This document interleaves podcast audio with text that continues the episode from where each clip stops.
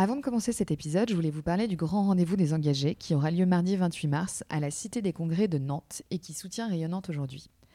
Alors ce nouveau rendez-vous va vite devenir incontournable pour inspirer tous les acteurs qui souhaitent changer le monde de l'entreprise. En effet, vous y retrouverez des témoignages de personnalités engagées, des outils accessibles à tous et des retours d'expérience. Et puis vous découvrirez des solutions facilement actionnables pour votre entreprise, avec des informations utiles pour tendre vers un modèle plus responsable. Pour en savoir plus, retrouvez toutes les infos sur le site entreprise.nantemétropole.fr.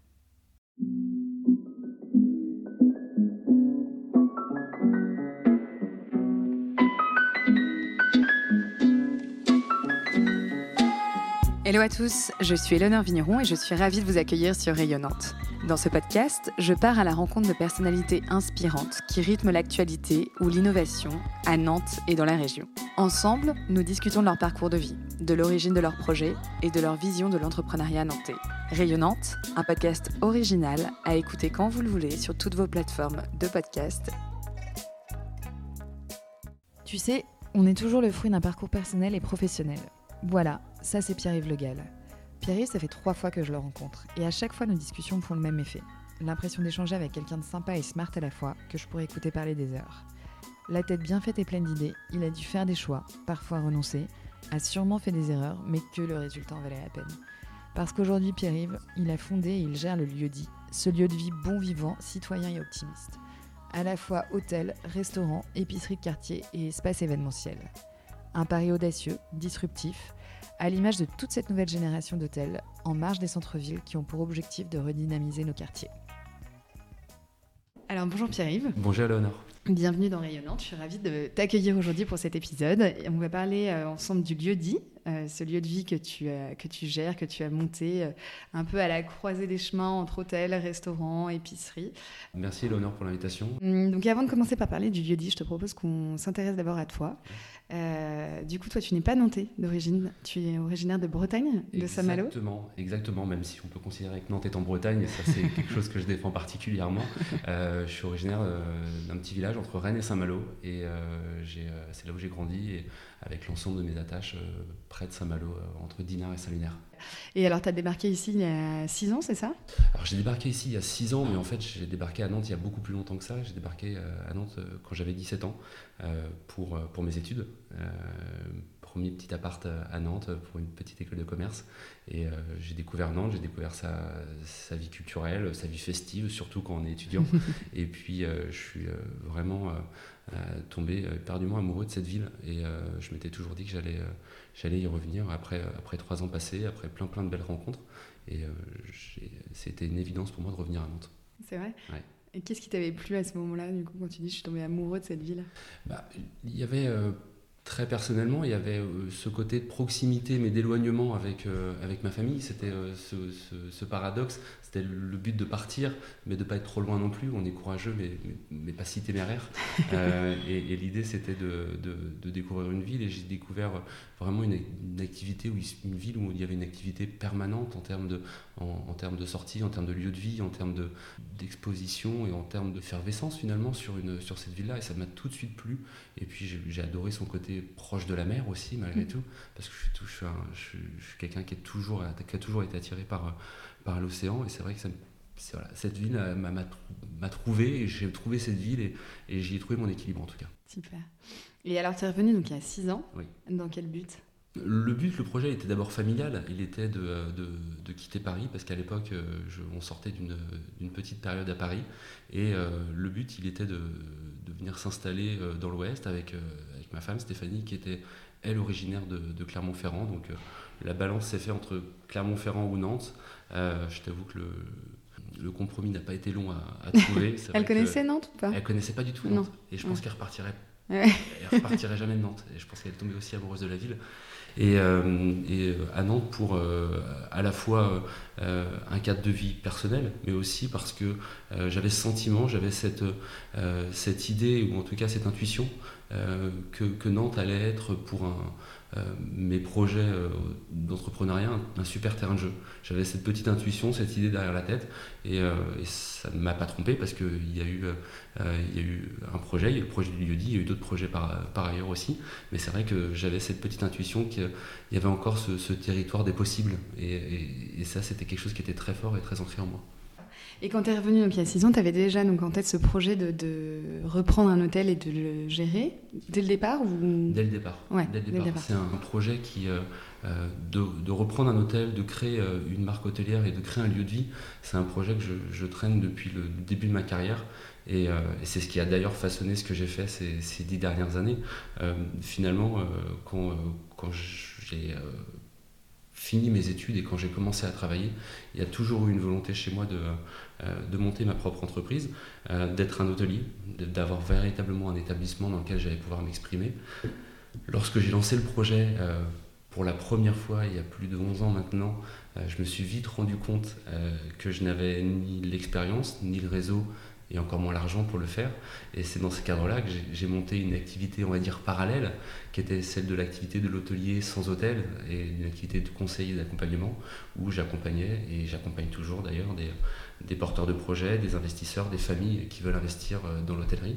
Et euh, j'accompagnais des ouvertures d'hôtels, des reprises d'hôtels et des créations d'hôtels, souvent alternatives, parce qu'on on faisait appel à moi le plus souvent lorsqu'on ne voulait pas euh, faire appel à une marque de type Accor, Louvre-Hôtel ou autre. Et, c'est dans ce cadre-là que ces dix dernières années, euh, j'ai monté des projets, je les ai suivis, je les ai pilotés, je les ai ouverts, mais il y avait vraiment toujours ce côté assez frustrant d'être euh, le copilote, d'être en accompagné. quand on conseille quelqu'un, il y a toujours ce côté où on lui dit tourne à gauche, tourne à droite, accélère, freine. et qu'à un moment donné, on a juste envie de lui dire Allez, passe-moi le volant, je vais te montrer comment, euh, comment je vois les choses et comment j'ai envie de le faire. Donc il y a toujours eu cette idée de se dire euh, Aujourd'hui, j'accompagne, mais demain, je, euh, je saurai un peu agglomérer l'ensemble de, ces idées-là pour les monter sur mon propre projet.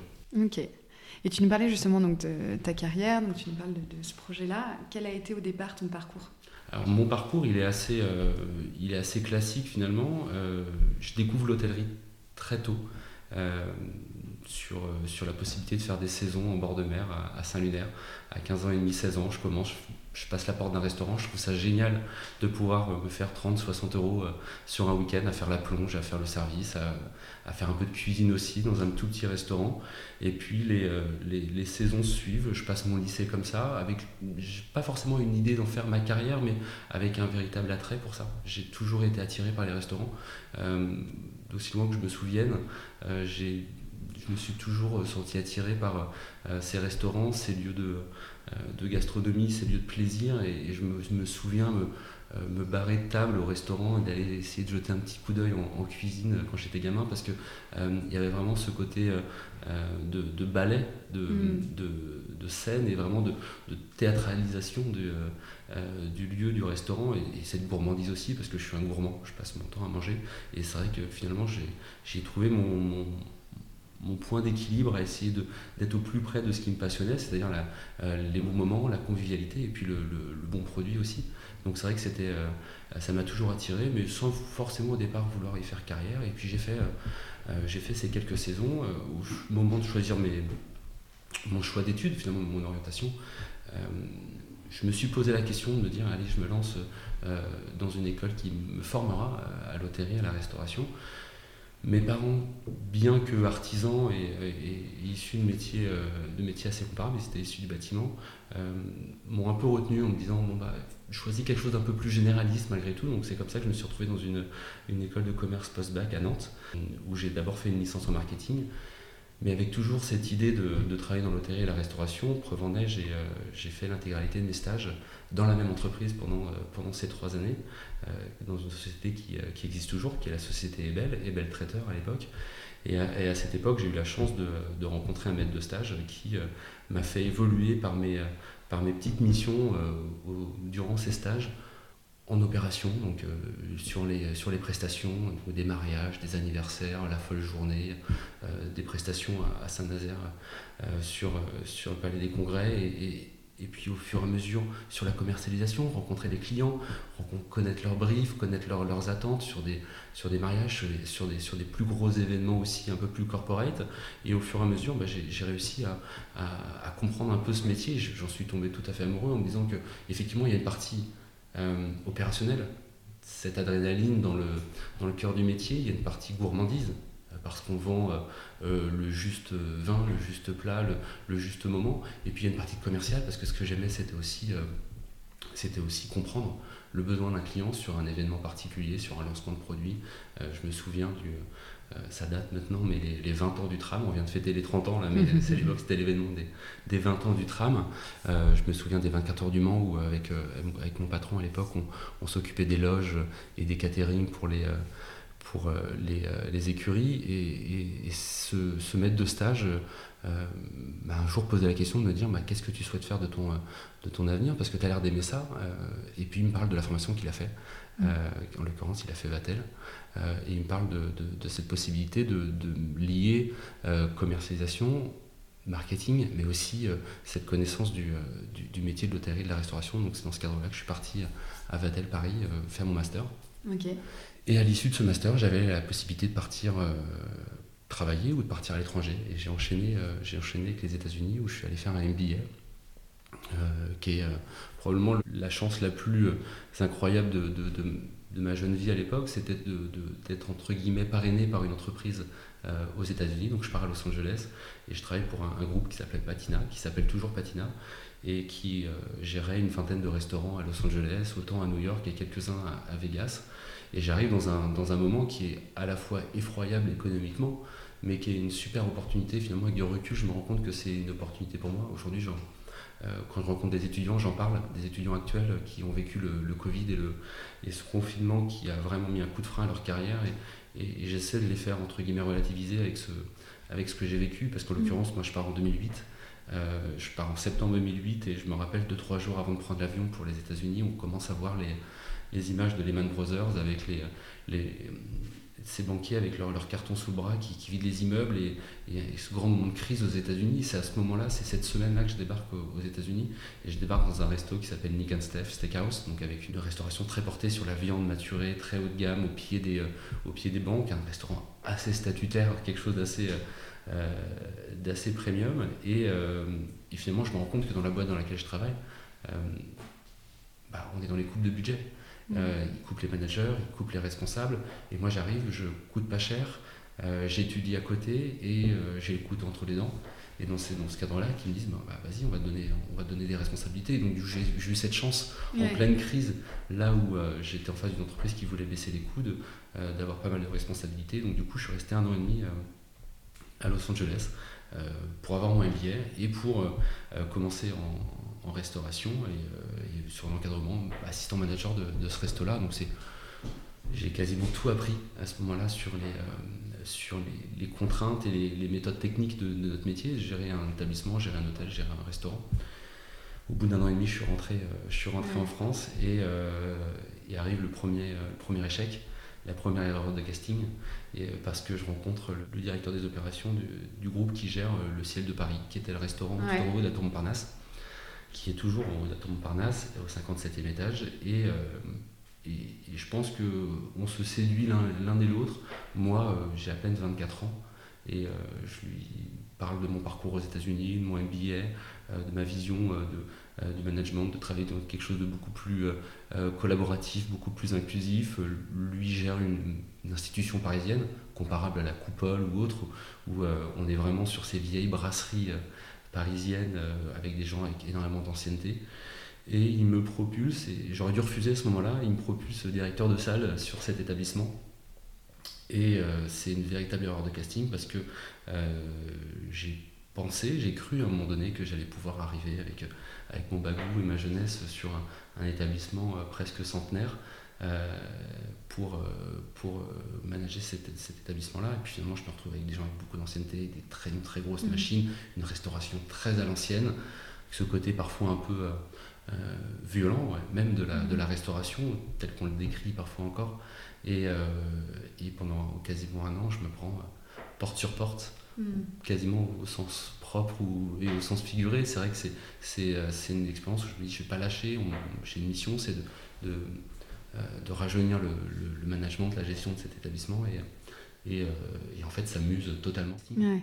Parce que toi, qu'est-ce que tu voulais apporter à ce moment-là? Qu'est-ce que tu voulais insuffler euh, bah. comme esprit euh, dans cette euh, institution? Moi, j'avais été très formaté service client aux États-Unis. Mm. ce côté vente, ce côté accompagnement, connaissance produit, ce, ce, côté très friendly dans, le, dans la restauration, ce côté également aussi assez orienté satisfaction qu'on avait aux États-Unis et versus une, un établissement qui euh, n'avait besoin de rien faire parce que matin, midi et soir euh, étaient complets.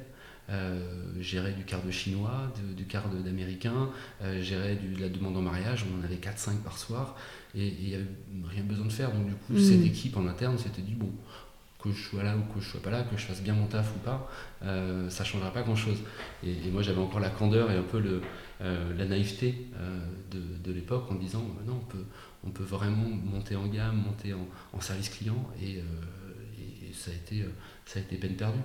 Euh, et à, l'issue de ça, donc je, je, perds mon job là-bas, parce que je pourrais dire que on est parti d'un commun accord, non, je perds mon job, euh, ils se rendent compte que je ne fais, pas que je fais pas l'affaire. Et j'ai une amie qui me dit, viens, viens au moins te ressourcer un peu, t'es crevé, c'est vrai que j'étais, j'étais vraiment à chaise, mmh. et viens te ressourcer au Maroc. Parce que c'était une amie Sonia qui est, franco-marocaine et qui était au Maroc à cette époque-ci. Et je, fais, je prends juste un aller simple et euh, le lendemain même, on se retrouve dans un établissement et elle me dit Tiens, je connais le, directeur, apparemment il cherche un directeur de la restauration euh, ici. Donc euh, le temps de, passer un coup de fil, d'aller acheter un costume, parce qu'à l'époque il fallait encore faire les, entretiens en costume. Euh, et le lendemain matin, je me retrouve à, passer un entretien et puis il me dit Bon, quoi, tu commences la semaine prochaine. Donc, retour à Paris, déménagement, euh, en express. Et du coup, le Maroc, j'y suis resté presque trois ans. T'étais où au Maroc? J'étais à Marrakech euh, et avec, une, avec une, effervescence, encore une fois, de, cette ville-là, alors qui est, qui est assez. C'est un peu un mirage, Marrakech, mmh. mais avec une, une, telle activité qui fait qu'on apprend vite, on apprend beaucoup. Euh, d'abord dans cet établissement, l'hivernage, où euh, j'étais directeur de la restauration, puis ensuite euh, j'ai travaillé pour ce petit groupe qui avait repris le, Murano. Le Murano à Paris existait déjà à l'époque. Il y avait le mm. Murano à Marrakech. Et finalement, dans ce, dans ce groupe-là, j'ai eu l'opportunité de devenir un peu le, monsieur reprise et ouverture de, ce groupe sur le Murano. Mais ce groupe-là gérait un autre établissement au Maroc, euh, des, restaurants euh, dans le sud de la France, donc Ramatuel, Saint-Tropez, Avoriaz. Mhm. Et, euh, et, j'étais, c'est ce qui a, ce qui a façonné aussi le, suite, la suite de mon parcours, c'est que j'étais, j'étais monsieur problème, c'est-à-dire que dès lors qu'il fallait réouvrir après une saison, dès lors qu'on reprenait l'établissement à problème, j'étais vraiment en mode mission de, le remettre sur le pied, de le remettre en, en, ordre de marche. Et, et, ça, a été, euh, ça a été une formidable expérience. Euh, au bout de deux ans et demi, trois ans, je, pour des raisons personnelles, parce que mon, papa avait des problèmes de santé, je décide de, rentrer en France. Mm. Vraiment sur un coup de tête. Je, m'en vais, je rentre. Et je me dis, bon, ça y est, ma, ma boîte à outils est, presque pleine. Donc, j'en arrive au moment où je vais dire, je vais reprendre un hôtel. Et à ce moment-là, je, je, commence à, à, faire mes recherches. Et effectivement, avec euh, comme je te le disais, euh, avec euh, l'expérience, le, peu d'expérience, le, peu de réseau que j'avais et l'apport financier assez faible que j'avais à l'époque, euh, je passais d'un petit groupe à la possibilité d'acheter au mieux un, 15 chambres à Lorient. J'adore Lorient, c'est une très belle ville, mais je n'étais pas vraiment en phase avec ce que, ce mm. que je voulais faire. Donc c'est dans, dans, ce cadre-là que j'ai mon ancien patron qui m'appelle et qui me dit on vient de reprendre un dernier établissement, s'il te plaît, reviens. Je dis non, je ne reviendrai pas, euh, sauf si je suis à mon compte. Et donc du coup, je crée une société, Arzel, rapidement, ils disant, bah, maintenant je vais, je vais t'accompagner et je vais réouvrir cet établissement pour, euh, pour toi. Et donc ça passe... Ça se passe en, en 5-6 mois. J'accompagne la réouverture, la commercialisation, le recrutement des équipes, la mise, la mise aux normes, la mise en accessibilité d'établissement. Puis je me dis, bah tiens, c'est pas mal aussi euh, d'accompagner mm. des porteurs de projets, des, groupes hôteliers, des, euh, investisseurs sur euh, la reprise ou la création d'hôtels. Et donc c'est comme ça qu'est né Arzel et c'est ce que j'ai fait pendant plus d'une dizaine d'années, ce que je fais encore d'ailleurs, en plus du, en plus du lieu dit. Et, dans ce cadre-là, j'ai eu l'opportunité d'ouvrir des, des, hôtels toujours avec des pas de côté. C'est ça qui, a mmh. toujours été intéressant. Et alors, du coup, l'autre point sur lequel je l'ai creusé, c'était ton expérience à Los Angeles. Euh, est-ce qu'il y a des choses qui t'ont marqué, qui t'ont étonné là-bas dans la manière de, de, travailler, dans la manière de fonctionner? Sur la, sur la manière de, de travailler euh, aux États-Unis, euh, je, je, enfonçais porte ouverte sur le côté service, mm. la rémunération du service qui fait qu'on a un service parfois beaucoup plus à l'écoute du, client, parfois pourrait penser parfois aussi un peu, un peu plus agressif en termes de vente. Ouais. Euh, parce que les serveurs là-bas sont rémunérés euh, au service. Sont rémunérés au Ils sont tipsés, ouais. Ils, sont, ils, sont, ils, sont, tipsés, c'est-à-dire qu'il euh, y a un salaire horaire qui est à peine de 4-5 dollars, qui était à l'époque de 4-5 dollars, qui a été réévalué, j'imagine, depuis, mais que finalement, le, tout est au bon vouloir du client qui va laisser entre 10 et 20-25% de la note euh, en, tips. Donc il y a toujours une, euh, une incitation, une volonté de, de, vendre plus, vendre mieux, satisfaire, créer en l'espace d'une petite heure une relation. Ça commençait par des choses euh, toutes bêtes, mais tu arrives sur une table, tu te, tu te présentes, tu donnes ton prénom. Mm. bonjour, salut, moi c'est Pierre-Yves et c'est moi qui vais m'occuper de vous aujourd'hui. Mm. Donc du coup, tu, tu, tu, crées une première accroche avec le client. Mais au-delà de tout ça, il y avait il y a quelque chose qui m'avait marqué euh, à l'époque, c'est qu'il y avait une, prise de conscience. Déjà à l'époque, je te parle de ça, on est en 2008, euh, de, ce côté euh, de la nécessité d'aller chercher des, approvisionnements en termes de produits beaucoup plus en local, de réfléchir à l'aspect euh, vertueux de, de, ce qu'on consomme et de la manière dont on le euh, dont, dont, on, prépare. On a toujours l'idée, euh, ou l'image en tout cas, de la, restauration aux États-Unis, de la junk food, mm. qui, est, qui, est, présente, hein. mais, mais malgré tout, il y a toute une. Los Angeles, en tout cas, Los Angeles et San Francisco, il y a toute une génération de chefs qui ont travaillé ce terme de, de, de, cerca, qui est vraiment ce, ce, ce, terme espagnol de, ce qu'il y a autour. Et la Californie ressemble énormément à la France. On dit que la France a un terroir formidable parce que le, paysage change tous les 100 km et son terroir également. La Californie a ça également. Et euh, finalement, c'est un État qui, qui, peut, comme la France, être tout à fait euh, euh, autonome en termes d'alimentation parce qu'on on a le, le, maritime, on a l'océan, il y a une très forte agriculture, il y a l'influence du euh, il y a l'influence euh, de la viticulture également sur, euh, ce territoire-là. Et finalement, c'est la première fois que j'ai senti cette volonté de, se dire on est capable de faire des bons produits, des belles assiettes et des bons plats avec des produits pas exclusivement locaux. Mais il y avait déjà cette démarche-là, de ce terroir-là, au-delà du fait que ce qui m'a marqué, c'est,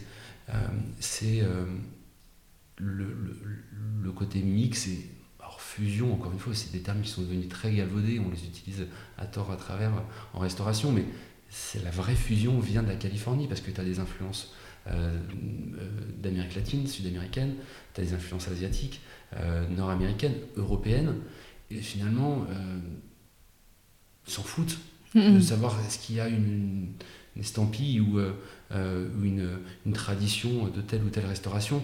À partir du moment où c'est beau, c'est bon, c'est fait avec des produits sains. Euh, et, c'est là où on découvre les meilleurs mix de cuisine euh, coréano-mexicaine. Euh, moi, j'ai adoré cet, aspect-là de se dire don't give a shit et vraiment de se dire allez, on mixe ensemble et, ça, et ça, ça, fonctionne bien. Et tu t'es pas posé la question de, de rester travailler là-bas? De monter un projet là-bas? Si, c'était prévu. Ouais. C'était prévu. J'ai d'ailleurs un de mes meilleurs amis qui était mon, mon colocataire là-bas, qui est resté lui là-bas qui a travaillé pour des restaurants étoilés Michelin et qui a monté son, propre établissement là-bas. Mais tu sais, on est toujours, euh, on, est toujours le fruit de notre parcours professionnel, mais aussi de notre parcours euh, personnel. À l'époque, je suis rentré pour, euh, pour une fille. Parce que j'ai eu la superbe idée de, de rencontrer quelqu'un trois semaines, un mois avant de partir. Et, et, je suis revenu pour elle. Bien entendu, c'est jamais allé au-delà de, de les trois ou quatre mois après lesquels je suis revenu euh, des États-Unis. Mm. Mais on fait ses choix, on fait des choix aussi parfois un peu immatures à, 22-23 ans, euh, où euh, bah, ça reste un petit regret au fond de moi de me dire que j'aurais pu, j'aurais pu rester là-bas et j'aurais pu aussi m'épanouir là-bas. Mais je suis aussi très content d'être revenu.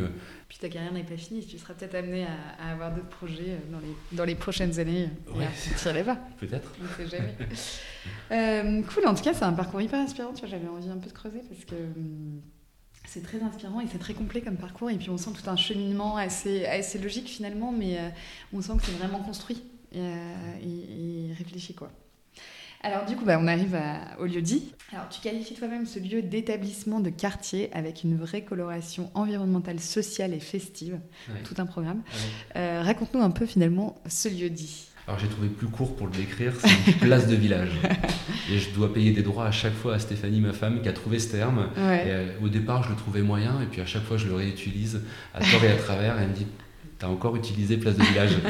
Euh, Le lieu-dit, euh, c'est un, un, projet qui naît juste avant Covid et qui a été énormément marqué par le, par le Covid pour te raconter un peu l'histoire d'où on en est arrivé et comment, comment je l'ai monté.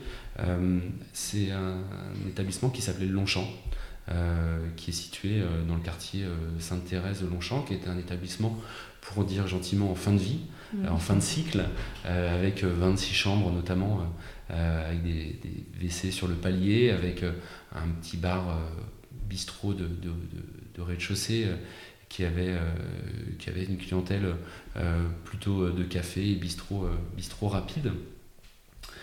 Et je reprends cet établissement, euh, les dates ont une importance, euh, le 13 mars 2020, euh, donc quelques jours avant le premier confinement, donc dans un état d'esprit où bah, je fais tapis, comme on dit, mm. je, mise tout sur cet établissement et deux jours après on est, on est confiné et, et, et finalement avec beaucoup, beaucoup de d'informations qui nous viennent à ce moment-là, parce qu'il faut savoir que dans ces semaines-là, on n'a que ça à faire, regarder tout ce qui se passe, et euh, on nous dit euh, l'hôtellerie va se casser la figure, le tourisme va pas, va pas bien aller, euh, c'est pas le moment d'investir, les gars, et malgré tout, bah, je maintiens mon offre et je maintiens mon compromis pour finalement prendre les clés le 1er novembre 2020 premier jour du deuxième confinement.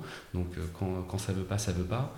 Euh, mais malgré tout, euh, finalement, le, cette période entre mars et novembre, qui a été très longue, cette période de reprise où on est encore fermé, m'a permis, m'a permis de prendre du temps pour euh, euh, réfléchir le projet. Il, commençait à être synthétisé parce que j'ai beaucoup de mal, à titre personnel, à synthétiser les choses, à les mettre noir sur blanc. Et c'est vrai que c'est parfois un peu brouillon dans, ma tête, mais au moins il y a eu cette obligation euh, à, méditer les idées. Mmh. pendant, pendant cette période de confinement. Et la reprise du, du Longchamp, elle se faisait avec une, avec une, une volonté de mettre en lumière trois constats trois constats hyper importants pour moi, fort de, de ce que j'observais, de ce qu'on a observé aussi pendant la période Covid, de ce que j'avais appris sur les, les différents euh, euh, projets sur lesquels j'avais travaillé. Le, premier constat, euh, c'était que l'hôtel doit devenir ou redevenir un commerce de proximité. On passe tous devant des hôtels. Mmh. Chaque matin, ce matin, en venant ici, tu, tu, es passé dans des hôtels. Mais le local, ne rentrent pas dans, dans, ces établissements. On a véritablement ce sentiment que c'est des établissements qui sont faits uniquement pour les gens de l'extérieur de la ville, mhm. même architecturalement, même d'un point de vue de l'agencement ou du design. Tu as un sas, un lobby, mhm. un desk, quelqu'un à la réception. Bonjour monsieur, bonjour madame, vous êtes là pourquoi Vous voulez voir quoi? Vous voulez voir qui? On te check à l'entrée et c'est euh, ça ce côté un peu fornox, un peu de forteresse qui fait que c'est absolument pas pour eux euh, et, je pense que c'est véritablement dommage parce que derrière ce côté souvent très statutaire de l'hôtel, mm. très, très imposant ce bâtiment, euh, on a des espaces et on est souvent, parce que c'est la volonté des voyageurs, affaires et tourisme, d'être dans des quartiers hyper intéressants, hyper connectés, et, euh, mais malgré tout, on est dans des, dans des quartiers sympas, on, est dans des, euh, on a des beaux bâtiments, on a plein d'espace, mais on fait en sorte que personne n'y rentre. Hmm. Donc ça, c'était le premier, premier enjeu, le premier constat, c'était de se dire comment on fait en sorte qu'un hôtel puisse devenir un, établissement de proximité. Le deuxième euh, constat, on parlait de la restauration tout à l'heure, mais ce n'est pas que ça, c'était de répondre à la question pourquoi, en partie, les hôteliers se sont fait manger par Airbnb, par la location entre, particuliers. Et mon analyse ma conviction, en tout cas c'est mon avis, c'est que on a au fur et à mesure des, des décennies enlevé un peu de service à nos établissements d'auberge. On a d'abord enlevé la restauration, j'en parlais, c'est chronophage, ça rapporte moins d'argent. On a enlevé les salles de séminaire, parce que ça rapporte un peu moins d'argent. On a enlevé souvent la conciergerie, on a enlevé le bien-être, on a enlevé le spa, même des hôtels qu'on retire, retiré le petit déjeuner, pensant que entourés de, cafés, de bars autour de, chez eux, ils n'ont plus forcément la nécessité de fournir un petit déjeuner. Et une fois que tu as enlevé tout ça, quelle est la valeur ajoutée que tu apportes entre ton hôtel, qui ne vend que des chambres, et la personne, le particulier, qui va avoir un bel appartement, bien commercialisé, des jolies photos, euh, une jolie boîte à clés, le, juste tarif au juste moment, bah, finalement on se rend compte que à charge tout à fait inégale, on n'apportait plus vraiment de valeur ajoutée par rapport à ça. Mmh. Donc l'enjeu était de réinsérer du service. Certes, le cœur du moteur économique de, l'hôtel, ça reste l'hébergement, mais c'est tout ce qui va se passer autour, c'est tout l'ensemble de ce panel de services et de, vie finalement qui vont permettre de, recréer de la valeur ajoutée et de réattirer, parce qu'il y a, un véritable enjeu de réattirer des, euh, une clientèle plus jeune dans les hôtels. Mmh. Si tu fais un sondage dans, une classe aujourd'hui de, gens d'une vingtaine d'années, tu leur demandes qui a déjà, séjourné dans un Airbnb, ils vont tous lever la main. Mmh. Qui séjourne à l'hôtel régulièrement il euh, n'y a personne. Et le troisième enjeu, c'était euh, euh, comment faire en sorte que l'hôtel reste un, démonstrateur de modernité.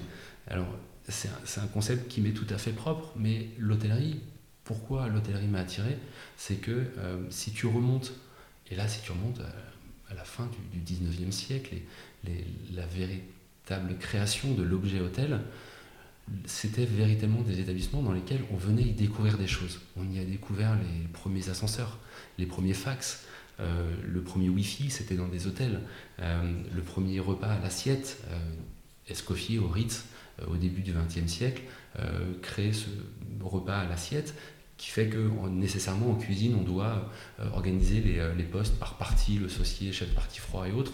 c'est dans ces hôtels qu'on allait y découvrir certaines choses, les salles de bain privatives, et finalement, il y avait toujours cette réflexion de se dire, on va dans un hôtel, on y découvre quelque chose, et ensuite on le, ramène dans le milieu domestique. Entre-temps, on a eu euh, ce que je considère euh, sans véhémence aucune, mais c'est encore une fois mon analyse, on a eu la tarte à la crème du comme à la maison. Euh, mm. T'as pas un jour aujourd'hui où un hôtel se crée où le seul argument marketing c'est de dire comme à la maison. Et finalement on se trompe de débat selon moi, c'est de dire bah, finalement les intérieurs sont de plus en plus bien décorés, agencés, équipés, et finalement on copie la maison, on copie le catalogue de meubles pour en faire des hôtels. Finalement il y a plus grande aspérité, il y a plus mm. grand relief à aller à l'hôtel parce qu'on n'y découvre pas grand-chose. Et donc l'idée c'était vraiment de se dire comment l'hôtel peut euh, redevenir un démonstrateur de modernité, mais non pas sur euh, l'ascenseur ou le Wi-Fi ou le fax, mais plutôt sur les enjeux environnementaux, les enjeux de réemploi, sur l'aspect vertueux de l'hôtel, et comment, par plein d'aspérité, j'utilise encore ce terme, mais je l'aime beaucoup parce que c'est vraiment ce qui donne du relief, l'aspérité. Mm. Euh, c'est une toute petite chose qui fait que, tiens, c'est pas bête, j'aurais pu le faire à la maison, je pourrais ramener, ramener cette idée à la maison. Si notre client sort de chez nous et voit, et on en parlera tout à l'heure, toutes ces petites initiatives, des mises en avant d'artisanat, de, euh, de, réemploi, euh, d'action locale, te disent tiens, c'est pas bête, je pourrais aussi le faire chez moi, et eh bien on a gagné. Je vais plutôt à l'hôtel pour y découvrir des choses nouvelles, pour y découvrir un produit nouveau, pour y découvrir un usage nouveau, plutôt que de, de se dire j'y vais dans un copier-coller d'un catalogue de, de, meubles. Donc vraiment, il y avait cette, cette démarche qui est, qui est très fondatrice, c'était euh, c'est pas comme à la maison, c'est comme à mmh. l'hôtel. Et comme à l'hôtel, c'est hyper, euh, c'est hyper important pour moi, c'est vraiment c'est respecter cet objet hôtel qui vit au travers, des, euh, au travers de l'histoire. Ok, intéressant. Et euh, donc, si je reprends un peu tout le fil de, l'histoire du lieu-dit, donc tu disais que voilà, tu avais signé au départ pendant le premier confinement et puis ensuite le deuxième confinement. Est-ce que tu pourrais nous raconter un petit peu les étapes que tu as franchies jusqu'à l'ouverture du restaurant, puis l'ouverture de l'hôtel dans un second temps?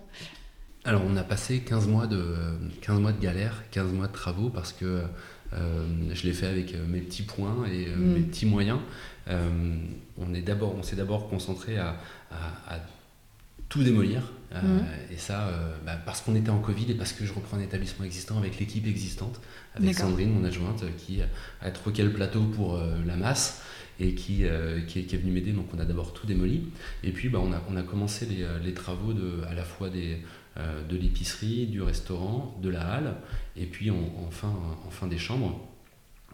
L'idée, elle était de faire ces travaux-là avec un minimum de neuf. Donc il y a eu du sourcing. Euh, aujourd'hui, 60-70% des éléments en chambre sont issus euh, du réemploi, donc que ce soit les euh, décorations, les, luminaires, les équipements sanitaires. Donc ça a été chiné, ça a été aller aider à démonter un vieil hôtel, a été aider à démonter des éviers dans un château dans le Morbihan. ça a été aller en Belgique parce qu'il y a un, un, acteur du réemploi là-bas qui s'appelle Rotor qui source énormément de choses d'un point de vue des choses toutes bêtes, mais des portes-savons, des portes-papier toilettes, euh, des, euh, des, luminaires. Et véritablement, ça a été euh, ce temps d'aller sourcer l'ensemble des éléments. Donc il y, a eu, toute cette partie de, travaux. Il y a eu la partie d'autorisation aussi, où on devait bien sûr, comme tout le monde, bah, faire un permis de construire euh, avec des façades assez originales, mais je pense qu'on en reparlera. Euh, le, but, il, est de, il était véritablement de gérer ce, chantier au jour le jour, avec euh, finalement en ouverture fin décembre 2021 Gasparelli, donc la première on va dire, pierre angulaire du lieu dit, qui est véritablement, l'endroit où tu as l'accueil, bar, réception, où tu peux venir travailler le matin, déjeuner le midi, prendre une planche avec des copains l'après-midi, boire des pintes manger une pizza le soir. Donc Gasparelli, pour la petite histoire, c'est la contraction des prénoms de mes enfants. Donc mon fils euh, Gaspard et ma fille Ellie. Euh, j'avais cette euh, volonté, j'avais cette idée de faire de la pizza. parce que, pour plusieurs raisons, c'est le plat universel par excellence qui marche bien avec les enfants, qui marche bien quand tu es tout seul en déplacement dans ta chambre d'hôtel et que tu vas venir manger tout seul ça marche très bien quand tu vas regarder tout seul ton, euh, ta série ou ton match de foot sur ton téléphone. Ça marche bien à partager avec des copains. C'est vraiment le, le, plat universel par excellence. Et puis, c'est aussi un, un, plat qui n'en est pas un, c'est juste une base sur laquelle on peut venir y ajouter plein de produits, et notamment des produits locaux. Donc il, y mm. avait, il y avait véritablement le, euh, la volonté de faire quelque chose d'assez peu pompeux, on voulait quelque chose d'assez euh, convivial, euh, où on avait euh, un terrain de jeu assez, assez grand au niveau des, produits, et puis le, faire de manière à toute heure et à tout moment. Donc d'abord on a commencé par le, par le restaurant, puis ensuite on a, on a poursuivi par l'épicerie, donc avec Mathieu, qui est un commerçant indépendant dans le lieu dit, qui est l'épicier, donc qui fait cave à bière, cave à vin, charcuterie, fromage, sandwich fait minute tous les midis. Mathieu, pour la petite histoire, c'est mon voisin de palier pendant le confinement. Ah oui. Je ne le connaissais pas avant. Et, euh, et on, se rencontre durant des apéros distancés, bien sûr, euh, pendant le confinement. Euh, et puis il me parle de son projet, il venait du monde du cinéma, il me parle de son projet de créer une épicerie. il regardait juste avant le confinement des locaux pour, pour, pour s'implanter à Nantes. Moi j'étais en plein dans les travaux, dans le projet, et c'était une obligation sur le projet, une obligation que je m'étais donnée, c'était de pas uniquement faire de l'hébergement et de la restauration. Je voulais un point de vente euh, en plus. Et donc du coup, on a fait une petite étude de marché avec euh, une petite agence nantaise. On s'est dit, euh, si c'est pas de l'hôtel, si c'est pas du restaurant, si j'ai un local, qu'est-ce qu'on pourrait y mettre? L'étude de marché sort et on pouvait mettre une librairie, une boulangerie ou une épicerie caviste je reparle avec mon voisin, parce que finalement on a que ça à faire, hein, parler avec ses voisins pendant le, pendant le confinement. Et euh, bah, je lui propose de venir euh, dans, dans, dans cette galère. Et, euh, et, ça marche plutôt bien parce que du coup, cette épicerie, tu peux y avoir des, des, planches que tu peux venir prendre à n'importe quelle heure. Tu peux venir prendre un sandwich quand tu n'as pas forcément envie d'une pizza venir euh, y chercher une, une, planche, tu peux euh, euh, venir chercher un sandwich et tu, si sur la carte des vins du restaurant il y a quelque chose qui ne te plaît pas, tu peux aller voir Mathieu, tu récupères une bouteille de vin et on te la sert à table. Et ça marche aussi sur la clientèle de l'hôtel qui veut venir, qui veut peut-être amener un souvenir, un produit du, du terroir nantais et qui le ramène. Et donc il y avait vraiment ce, cette connexion entre l'épicerie et le, restaurant et l'hôtel qui marchait très bien. Donc dans un deuxième temps, on a ouvert l'épicerie. Dans un troisième temps, on a ouvert la halle. la halle, c'était l'ancien parking. Donc on a décidé d'enlever le parking de l'hôtel parce que je crois au nouveau mode de mobilité, parce qu'on est encore dans un quartier intermédiaire et parce qu'on est dans un quartier encore résidentiel, et on avait ce terrain de jeu en extérieur où on pouvait à la fois faire une extension de terrasse, mais on pouvait aussi y créer ce côté tiers-lieu, ce côté très ouvert, gratuit, et, et tout à fait accueillant pour des, initiatives locales. Donc, euh, en fait, l'idée était vraiment de se dire euh, organisons des choses, sollicitez-nous pour des activités. Donc, on a travaillé pas mal avec les, associations de quartier, avec la, mairie de quartier, sur euh, des projets en cours pour y installer une AMAP, des cours de yoga, des, ateliers de gravure, des ateliers de dessin. On, va y avoir une fresque du climat dans, dans deux semaines. on a un partenariat avec une association de surfeurs euh, euh, nantais euh, où ils peuvent venir récupérer leur planche de surf avant d'aller surfer sur la côte. L'idée, c'est vraiment de se dire entrez, appropriez-vous le lieu. Nous, c'est pas notre métier de vous louer des espaces ou de, de, de, faire en sorte de faire une maison de quartier ou quoi que ce soit. Notre métier, c'est d'ouvrir le lieu et à partir du moment où quelqu'un s'y sent bien, va y créer une récurrence il boira un café, il boira une pinte, mangera une pizza, un de ces quatre. Mais euh, c'est encore une fois ce côté place de village. J'y rentre pour une raison, pour un cours de dessin.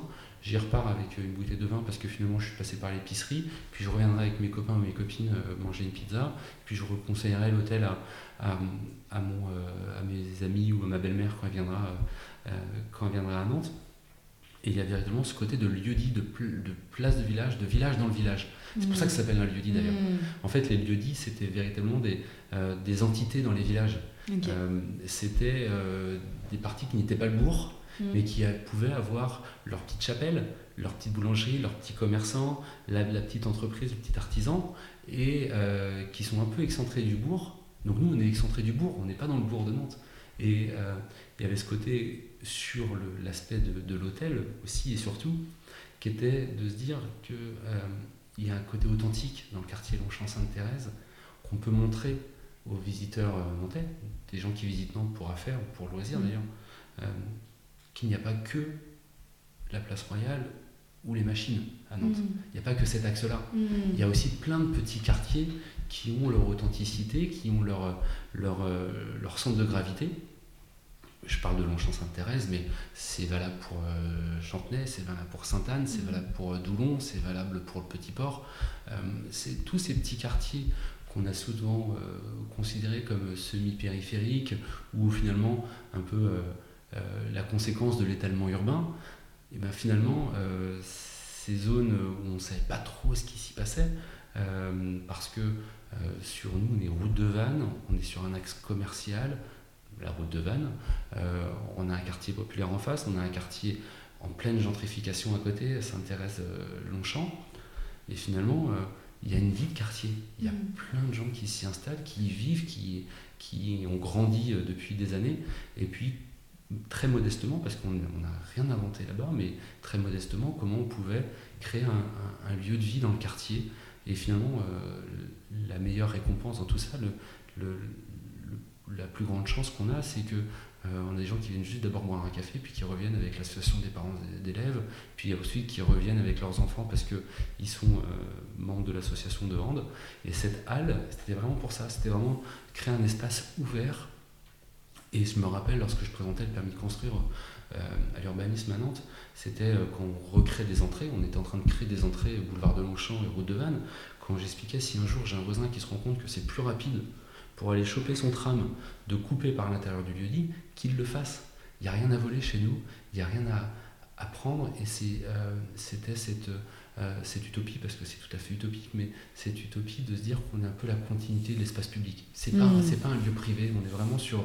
Et je pense qu'il y a un véritable enjeu sur euh, les, les lieux de vie, les tiers-lieux, les hôtels, on tu les appelles comme tu veux, mais euh, de, de, vraiment créer cette continuité d'espace public et, de cette place de village, encore une fois, où on se retrouvait, il n'y avait rien à vendre, rien à acheter, et c'était juste du lien social.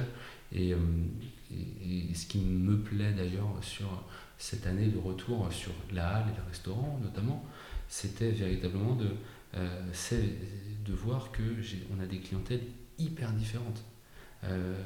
des étudiants qui viennent travailler, des, des, personnes un peu plus âgées qui viennent prendre leur petit café en lisant le, journal, des gens qui viennent juste en déjeuner de boulot, des associations, des boîtes hyper pointues, des startups. Enfin, c'est ce côté d'hyper-mixité qui me plaît mmh. vachement aussi sur le, sur le projet. Qui doit être encore différente de la clientèle que tu as à l'hôtel aussi.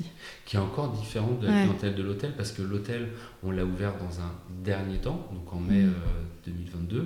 Euh, euh, l'enjeu de l'hôtel, il était euh, véritablement de, plaire tant à la clientèle à faire, donc parce qu'on a une proximité avec le centre, une proximité avec la route de Vannes aussi. Mm. On a le ministère des Affaires étrangères à côté, on a la CAF à côté.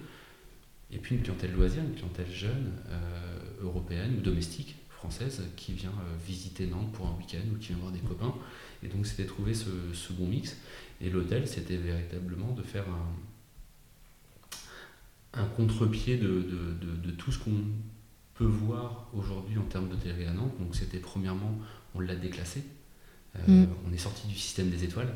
C'est un pari quand même de faire ça, non aujourd'hui? Oui, c'est un, un, vrai pari, en fait, c'en est pas un. Parce que si tu si y réfléchis, euh, ton pharmacien ou ta boulangère, il euh, n'y a aucun organisme euh, gouvernemental qui lui dit mm. t'es 1, 2, 3, 4, 5 étoiles, t'es bien ou t'es pas bien. Tu.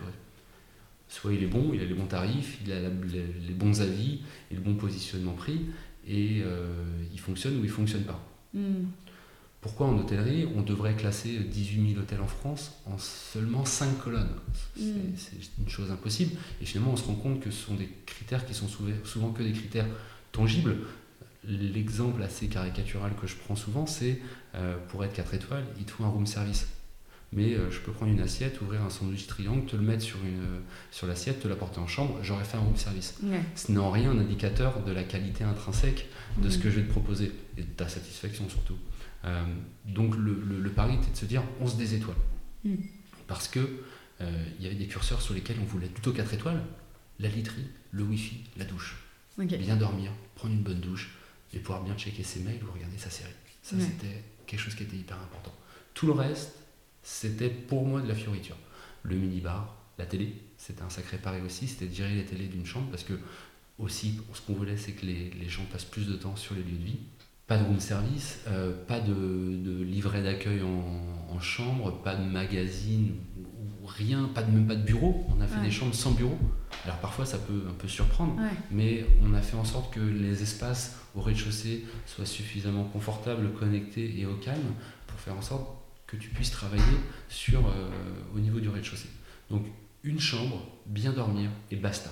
Hmm. Dans cette chambre-là, ça c'était nos curseurs. Donc du coup, on était inclassable par définition, on devenait inclassable. Dans cette chambre-là, on a, comme je te le disais, 60-70% des éléments qui sont issus du réemploi, les équipements sanitaires, les, luminaires, la déco. On a créé une filière de reconditionnement avec les, euh, pour les matelas et les sommiers, avec une, une marque qui fait principalement euh, des matelas et des sommiers pour des particuliers. Et finalement, tu peux citer ouais, elle, est, hyper connue, c'est Tedibert. euh, et Tedibert, ils ont une offre de 100 nuits. Donc tu peux renvoyer ton matelas ou ton sommier euh, au bout de 100 nuits. Alors au départ, ils, donnaient énormément ces matelas à des associations, ils le font encore. Mais aujourd'hui, ils ont un tel volume que euh, bah, ça leur fait un peu de retour. Hmm. Et finalement, une des, euh, des maximes que j'essaie de garder en tête, c'est que le produit le plus écolo, c'est celui que tu ne fais pas produire. Le matelas Teddy Bear n'est par définition pas le matelas, parce qu'il a du latex, le plus écolo au monde. Euh, mais euh, je ne vais pas le faire produire un nouveau matelas juste pour le confort de mon nouvel hôtel, alors qu'il y a des matelas et des sommiers qui existent déjà. Mm. Et nous, ce qu'on a essayé d'expliquer à Teddy Bear, c'est que c'est notre métier de faire dormir un client A et un, client B sur deux nuits différentes sur le même matelas. Donc on a des process d'hygiène et de, euh, désinfection des, matelas. Donc ça ne posait pas de problème que ces matelas avaient passé 20, 30, 40 nuits chez un particulier. Donc on les a récupérés comme ça, donc des matelas reconditionnés, euh, du réemploi. Et puis on a voulu aussi tourner un peu euh, la carte de la sensibilisation dans, les chambres avec un sablier dans la douche, un sablier qui fait 3 minutes. On va pas vous couper l'eau au bout de 3 minutes, mais c'est juste aujourd'hui la durée sont nous nécessaires pour une bonne douche dans, un hôtel. Et, derrière tout ça, l'idée que euh, on doit en hôtellerie faire un peu son, euh, on, doit changer de paradigme. Le projet du lieu-dit, je, retourne un peu en arrière, mais le projet du lieu-dit, il est né d'un manifeste que j'ai écrit à mes enfants, à Gaspard et à Ellie, euh, qui est de dire tout simplement euh, l'hôtellerie n'évolue pas d'un point de vue euh, du durable, d'un point de vue de, de, ses actions, en partie parce qu'il y a quelque chose auquel on te forme quand tu es à l'école hôtelière, c'est que tu ne vas jamais contre le confort d'un client. Il te demande des fraises en plein hiver, tu lui apportes ces fraises. Hmm. Euh, il demande de te remplir une baignoire plus une douche dans sa suite, il faut qu'il ait sa baignoire et sa douche dans sa suite. Il te demande de changer deux fois les draps euh, pendant son séjour, de deux nuits, tu lui changes ses draps. Et on lui dit jamais non parce que c'est à ça qu'on t'a formé. Et finalement, le client est roi, quoi. La maxime du client. La maxime, le client est roi. Il est toujours roi. Néanmoins, euh, le client reste, comme toi et moi, un citoyen qui, dans son quotidien, dans son domestique, euh, apprend à faire mieux, apprend à faire différemment et est sensibilisé sur ces, euh, ces éléments de sobriété. Et je ne conçois pas que le client qui, chaque jour, fait attention à sa consommation d'eau, qui crie à ses enfants que c'est pas Versailles ici, et qui trie ses déchets, finalement passe la porte d'un hôtel et c'est open bar. On a eu euh, cette réflexion-là sur le petit déjeuner aussi. Le petit déjeuner, euh, on s'est dit comment est-ce qu'il peut faire moins de 100 km Alors, c'était la chose la plus facile du monde. Sincèrement, on a un terroir à Nantes qui est extraordinaire, euh, en brioche, en confiture, en compote, en yaourt, en fromage, en charcuterie, c'est génial. Il y a eu un point clivant, c'était le jus d'orange. Tu vois, on a une, mm. une réflexion, encore une fois, cette image un peu fantasmée, à l'hôtel, tu bois du jus d'orange. Hmm. N'importe quel hôtel au monde a du jus d'orange. Sauf que le jus d'orange se produit très très très au sud de chez nous, hmm. avec, un, avec un bilan carbone assez, assez dramatique. Alors qu'on a des super jus de poire, on a des jus de pommes dans le coin qui sont, qui sont fantastiques. Bah, notre parti pris, ça a été de dire à notre client, non, on n'a pas de jus d'orange sur notre petit déjeuner. On ne vend pas de jus d'orange. Euh, en revanche, on vous propose le temps de votre séjour de découvrir que euh, moins de 30 bornes, on fait un super jus de pomme et que vous allez voir, la journée va tout aussi bien se passer euh, avec un jus de pomme. Donc c'est aussi, je te parle du sablier, je, te parle de, l'absence de télé dans les, chambres, le fait d'être low-tech de manière générale, le fait de ce jus d'orange-là, c'est dire au client non. Mais on a une autre alternative. T'as pas de bureau, t'as pas de télé, mais tu peux venir passer un peu de temps au rez-de-chaussée. T'as pas de jus d'orange, mais t'as un super jus de poire, un super jus de pomme. Et on, essaie d'avancer avec ces, petits pas-là, avec encore une fois sur cet aspect de, euh, démonstrateur de, plein d'initiatives, euh, des tables et des chevets faits avec compo plume avec des ventes badminton, euh, des tables et des chaises, notamment en chambre et au restaurant, faits avec du bois issu du, issu du chantier, avec du, sur l'épicerie et sur les dressings des caisses de bois qu'on a récupérées de chez Airbus, qui sont uniquement des, des caisses qui emballent les pièces sur les euh, sur les, pièces de la, ligne de fabrication. Toutes ces petites choses qui font qu'on crée des hameçons, on, commence à en parler avec nos clients et on arrive à faire une hôtellerie relativement vertueuse, hmm. mais euh, quand même assez, assez joyeuse aussi. il y avait ce côté joyeux qui était hyper important pour nous. Ouais.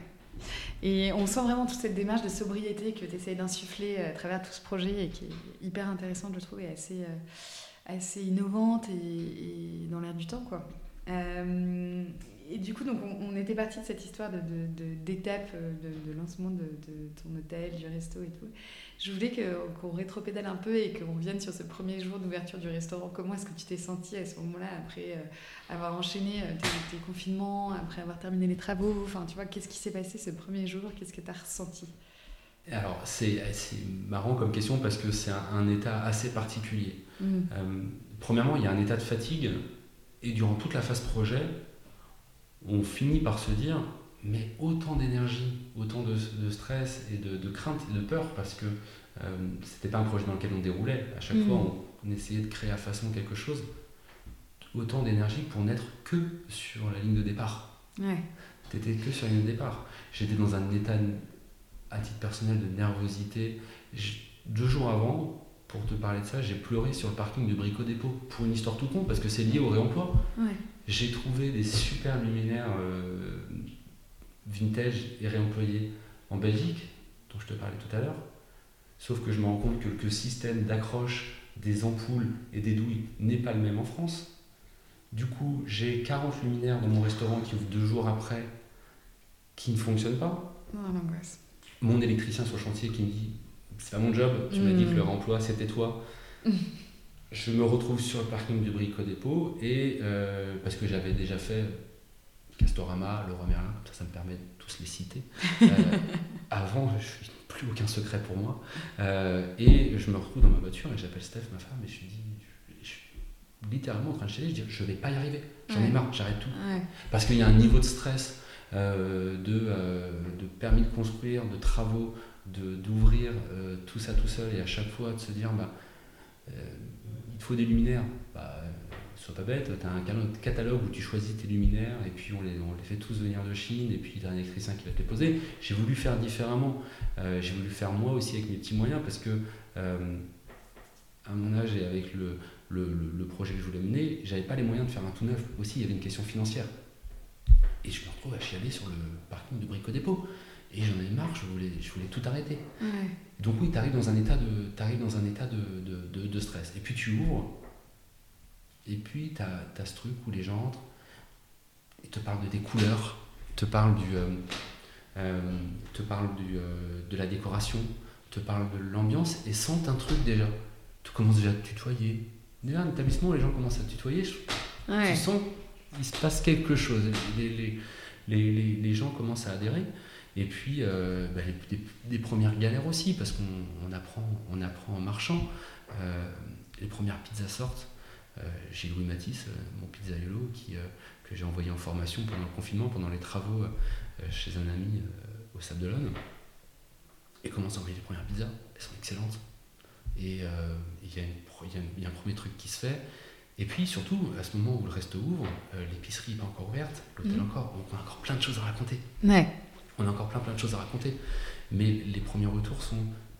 Et si j'avais vraiment compter le nombre de fois où on m'avait dit merci d'avoir ouvert dans le quartier parce que euh, c'est il y a plein plein de projets de restauration encore une fois sur l'île sur le, centre-ville mais, pas dans ces quartiers-là. Et hmm. il y a post-Covid une réflexion aussi on s'en est rendu compte pendant le Covid que la proximité elle avait du bon que tu n'étais plus obligé de suivre le même paradigme de centre-ville ou Atlantis. Je caricature Hmm. Mais que avoir un restaurant de quartier près de chez toi, euh, ça avait du bon et c'était assez euh, agréable. Dans toute cette zone qui avait assez peu de choix et qui a assez peu de choix en termes de restauration, moi, je, on me l'a dit la première fois, je me suis dit, bah, c'est cool, au moins on me l'aura dit une fois, euh, merci de ce que vous avez fait d'ouvrir ça dans le quartier. Je dis, bon, bah, on me l'a dit une fois, c'est bien. En fait, on me l'a dit souvent, et on, on, nous le dit souvent encore, maintenant on le dit beaucoup plus aux équipes.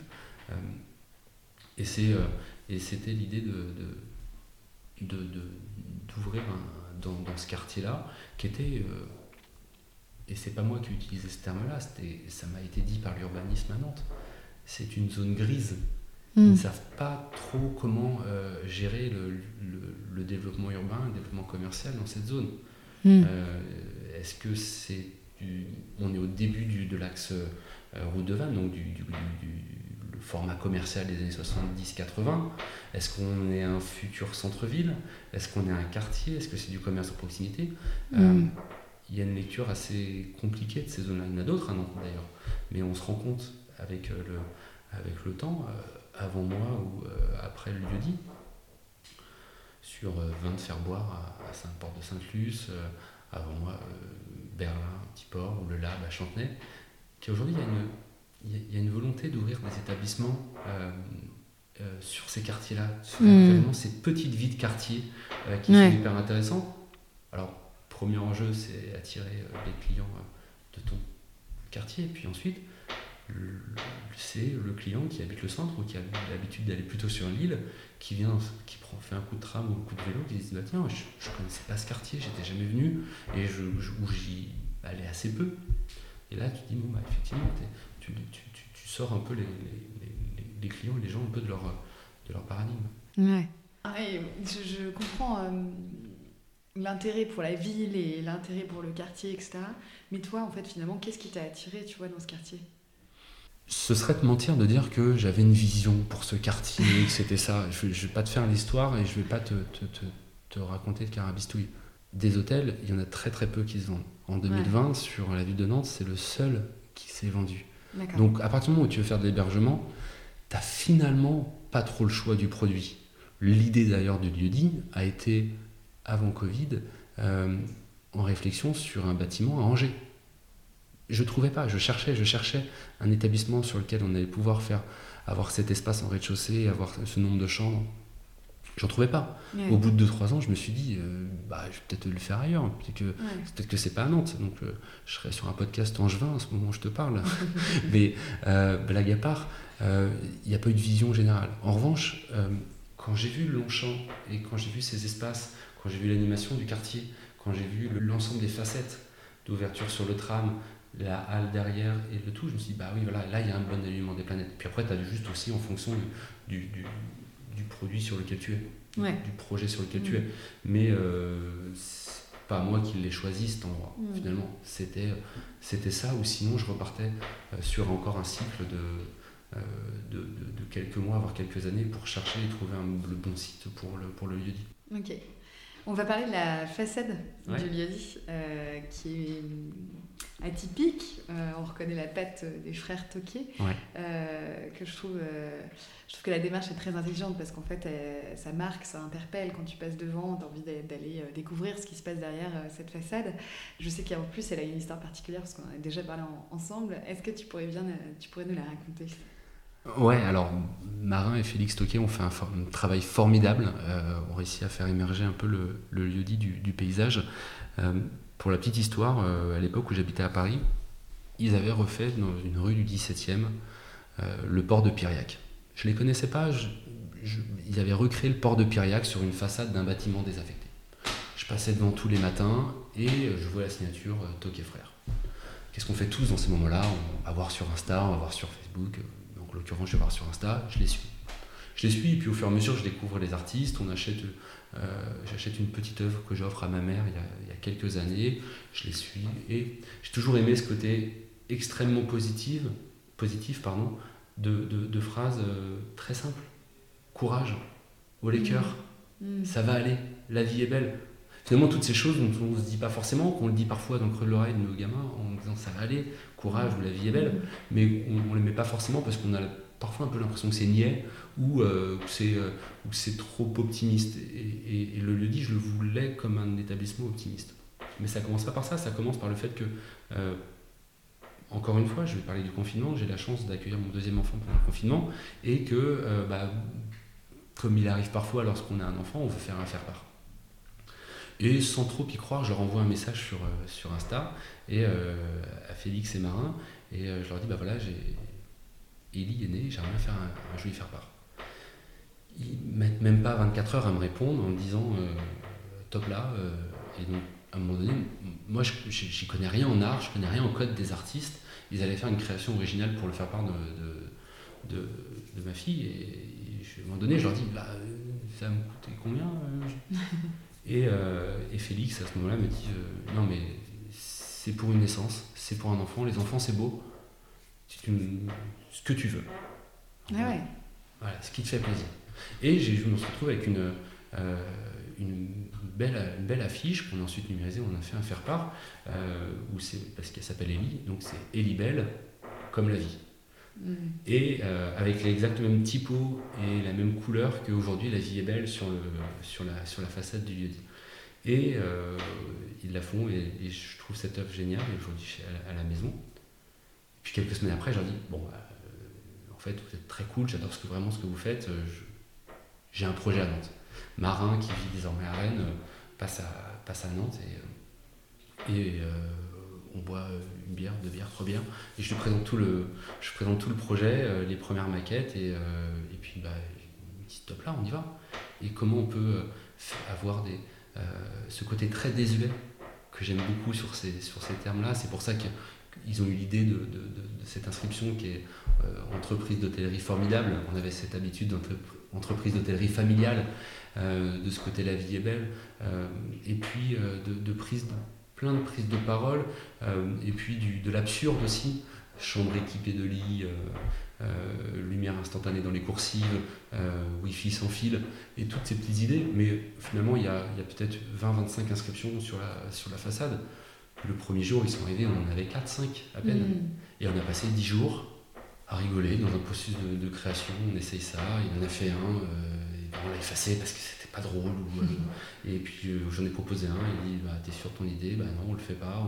Et puis on, l'a monté comme ça, non, sans, non, sans, difficulté, mais ça a été. ça a été un processus créatif et ça a été génial de voir comment ils se sont appropriés euh, ils sont appropriés le, lieu et ils en ont fait quelque chose vraiment de, mm. de, génial, avec toujours une idée à la minute, avec euh, des choses qui. Euh, des inscriptions qui aujourd'hui me parlent vachement, on, se sert vachement parce que en, quelques mots définissent le, le, lieu avec la maison ne fait pas crédible, ici les bobos on les soigne ou nul n'est censé ignorer la Loire. Alors Pierre-Yves, aujourd'hui ça fait plus d'un an que le lieu a ouvert, c'est une vraie réussite. quelle est selon toi la, la clé de ce succès? Alors, c'est pas à moi de dire si c'était un succès ou pas. Euh, en tout cas, la clé de l'accueil euh, hyper bienveillant qu'on a eu, euh, c'est ce côté hyper, à mon avis, hyper poreux où on peut rentrer par plein d'endroits, mm. l'épicerie, le restaurant. c'est une équipe aussi, on a voulu, de par la, jeunesse et la fraîcheur de, de l'équipe qu'on a sur place, et puis ce côté très mixte de, de l'équipe avec euh, Sandrine qui connaissait hyper bien les clients habitués du quartier, euh, avec des gens en salle qui venaient pour la plupart pas du métier, euh, qui ont appris, qui ont apporté leur fraîcheur. Donc il y a vraiment ce côté d'équipe qui est hyper intéressant. Il y a le travail qui a été fait sur le, produit, leur sourcing, la qualité de, la pizza, des produits, et puis l'accueil aussi qui a été sur l'hôtel, où on surprend, où les prises de parole étaient hyper intéressantes, où on a pu euh, en faire euh, euh, énormément d'un point de vue des réseaux sociaux, de la communication. Et il y a cet aspect de surprise, parfois aussi, de se dire j'y rentre, bon, c'est un petit troquet, un petit resto d'angle, on y rentre et puis on y découvre la, la halle derrière avec le bateau, donc le fameux bateau qui est une salle de réunion, cet espace qui est semi-végétalisé, avec un bateau au fond où les gens se disent Oh les cons, ils ont mis un bateau ici qu'on a d'ailleurs dû faire gruter par-dessus le bâtiment. Pour la petite histoire, euh, le bateau qu'on a aujourd'hui, qui est la salle de réunion, qu'on a fait avec bateau arrosé, ouais. c'était pas ce modèle-là qu'on devait avoir à la base. Et ensuite, on a changé le modèle de bateau et il faisait 5, cm de plus de large et il ne passait pas dans la porte. Quand on s'en est rendu compte, le projet a été lancé et on a finalement on a des superbes photos de ça en avril 2022 pardon, euh, du bateau qui est gruté par-dessus le, bâtiment, par-dessus le deuxième étage. Euh, et on a, fait, on a amené le bateau ici. Et une des clés de la réussite, c'est que c'est simple et que c'est que du bon sens. En fait, il y, avait surtout quelque chose qui était important pour, euh, pour moi et qui l'est encore, c'est qu'on ne veut pas être ni les donneurs de leçons, ni des ayatollahs, de quoi que ce soit, d'un point de vue de l'environnemental, d'un point de vue de la sobriété, d'un point de vue de la pizza. J'ai aucune euh, vérité à dire que nous on fait la bonne pizza et les mm. autres ne le font pas. Mm. Euh, il faut garder un peu de modestie sur le truc, que ça reste euh, certes citoyen, optimiste, mais bon vivant. C'est hyper, on veut un, espace hyper détente et c'est pour ça, entre guillemets, qu'on a, je pense, des, bons retours. Ouais.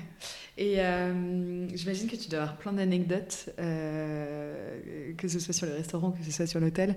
Est-ce qu'il y en a une qui t'a marqué euh, plus que plus qu'une autre et que tu as envie de nous partager? ouais, ouais. On en a eu, on en a eu quelques-unes. et pas, finalement, pas tant que ça.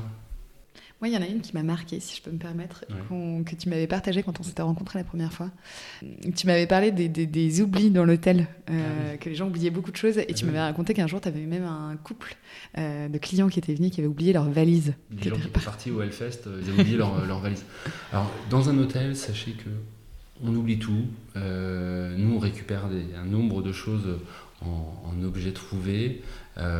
c'est assez, c'est assez incroyable. On est euh, l'hôtel a ça d'intéressant, c'est que euh, c'est pas la vision galvaudée du terme lieu de vie.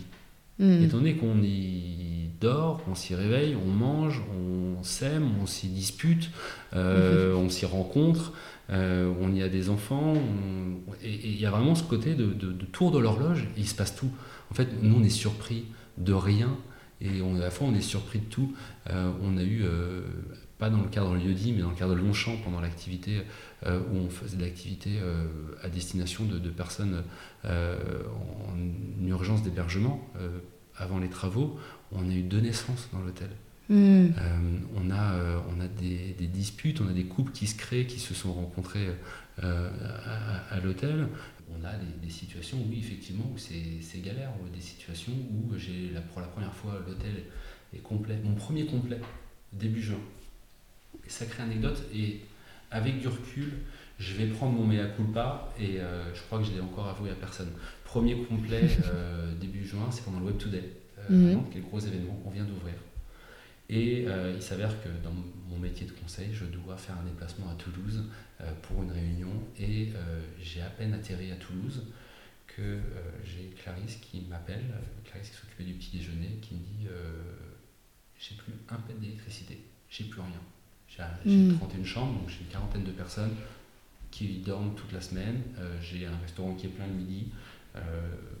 et puis je suis à distance, à pas savoir ce qui s'est passé on a zéro hmm. électricité, on, bricole des cafés, alors tu as 95% des clients qui sont tolérants, qui se disent bah, ça arrive. Ouais. toujours 5% qui ne comprennent pas que c'est une galère qui te tombe dessus, que tu l'as pas trop prévu.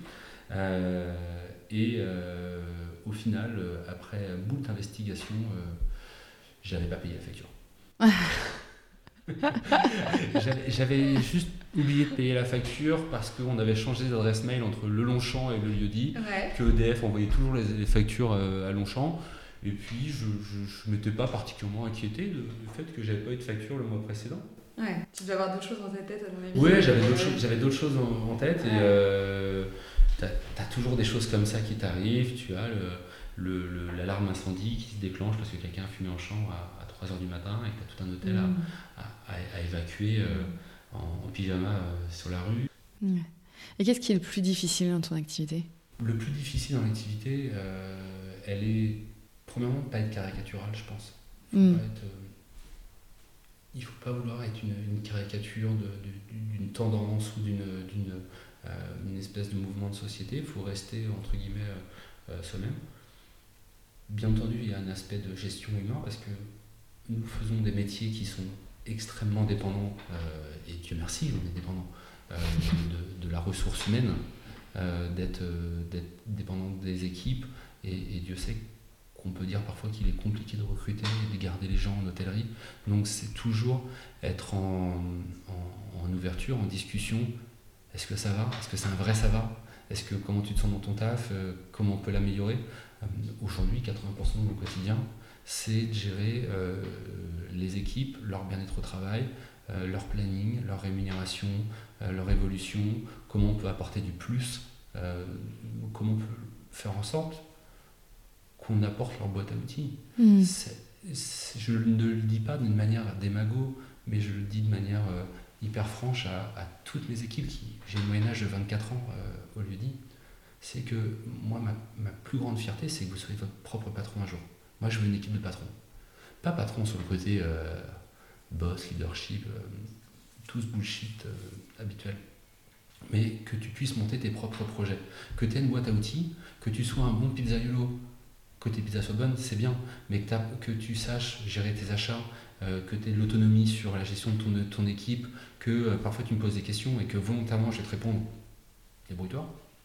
Et c'est vraiment les faire grandir là-dessus, de se dire, moi j'ai la chance, c'est une chance, mais je répète beaucoup ce terme, je, fais ce que j'aime dans ma vie et je n'ai pas de contraintes, je n'ai pas de patron, de, je, monte mes propres projets, je suis entrepreneur.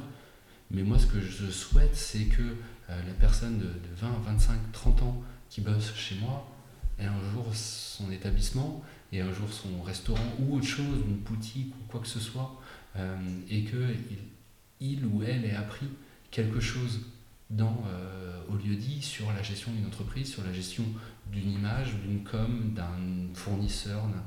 Et, euh, et, ouais, c'est vraiment le. Moi, j'ai ce, ce parallèle-là avec quelqu'un qui m'avait pris en saison quand j'avais 18 ans à peine. Qui est restaurateur maintenant à Dinan, Mhm. et, et- et qui avait un restaurant euh, initialement sur la côte.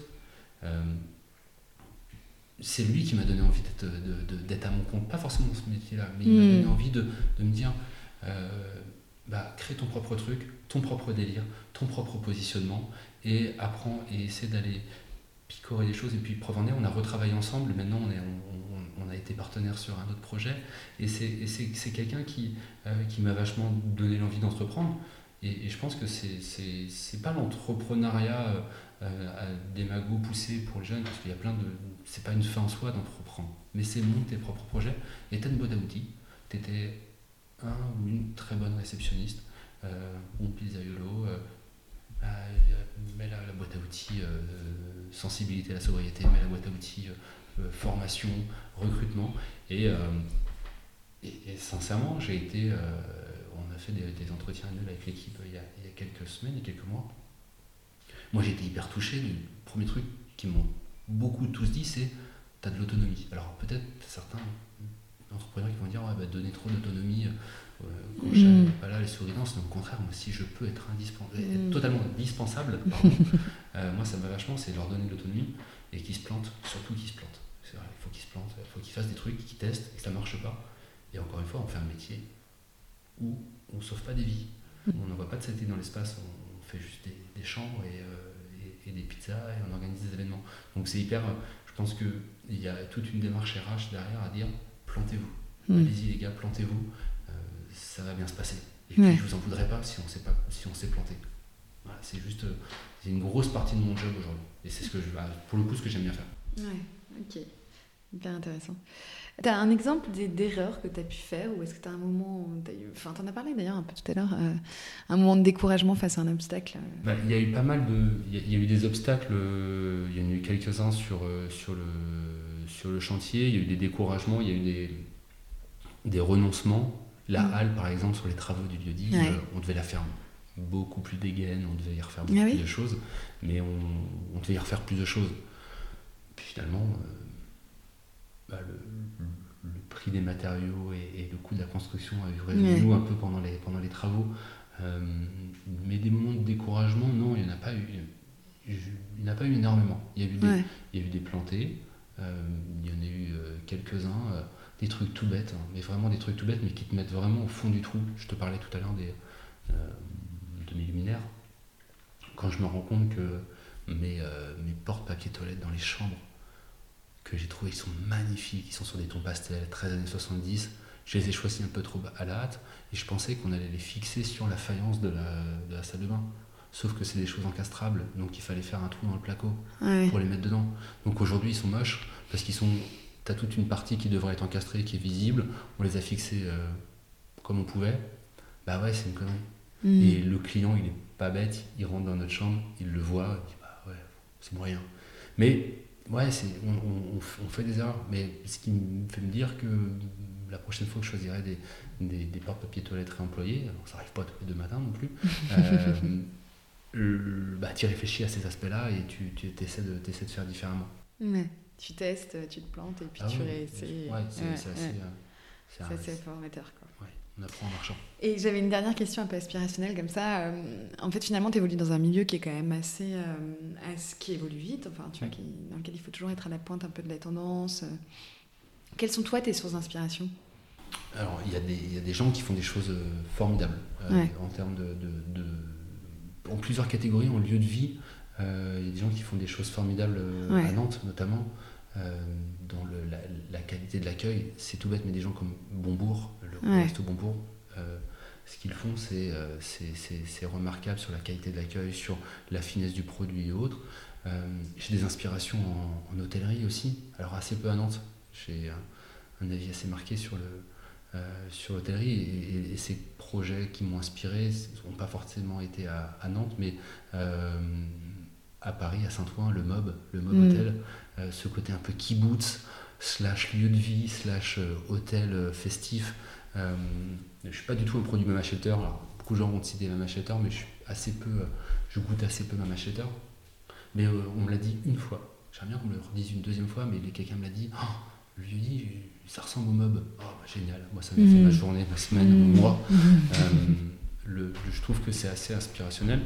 Tu l'as déjà rencontré euh, Comment il s'appelle Cyril Aouizarat non, non, mais je lance un appel. Désolé, il n'est pas dans mon réseau, mais peut-être qu'il écoute Rayonnante. je suis sûr qu'il écoute Rayonnante. euh, j'adorais, le, le rencontrer. Euh, il y, y, a des projets, euh, il y a des gens qui font des choses bien en termes d'hôtel où je me dis, tiens, j'aurais bien aimé faire ça. Il y a Pilou mm. qui vient d'ouvrir à Lyon, c'est vraiment canon. Mm. T'as Gogaï à Limoges. Alors on va mm. regarder à Limoges mais mm. c'est vraiment super sympa.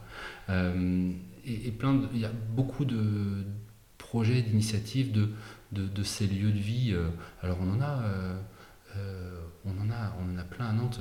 On pourrait, je pourrais en citer, mais à partir du moment où il y a, y, a, de l'hébergement et puis il y a il y a de la restauration, il y a de la réinsertion. Enfin, c'est assez.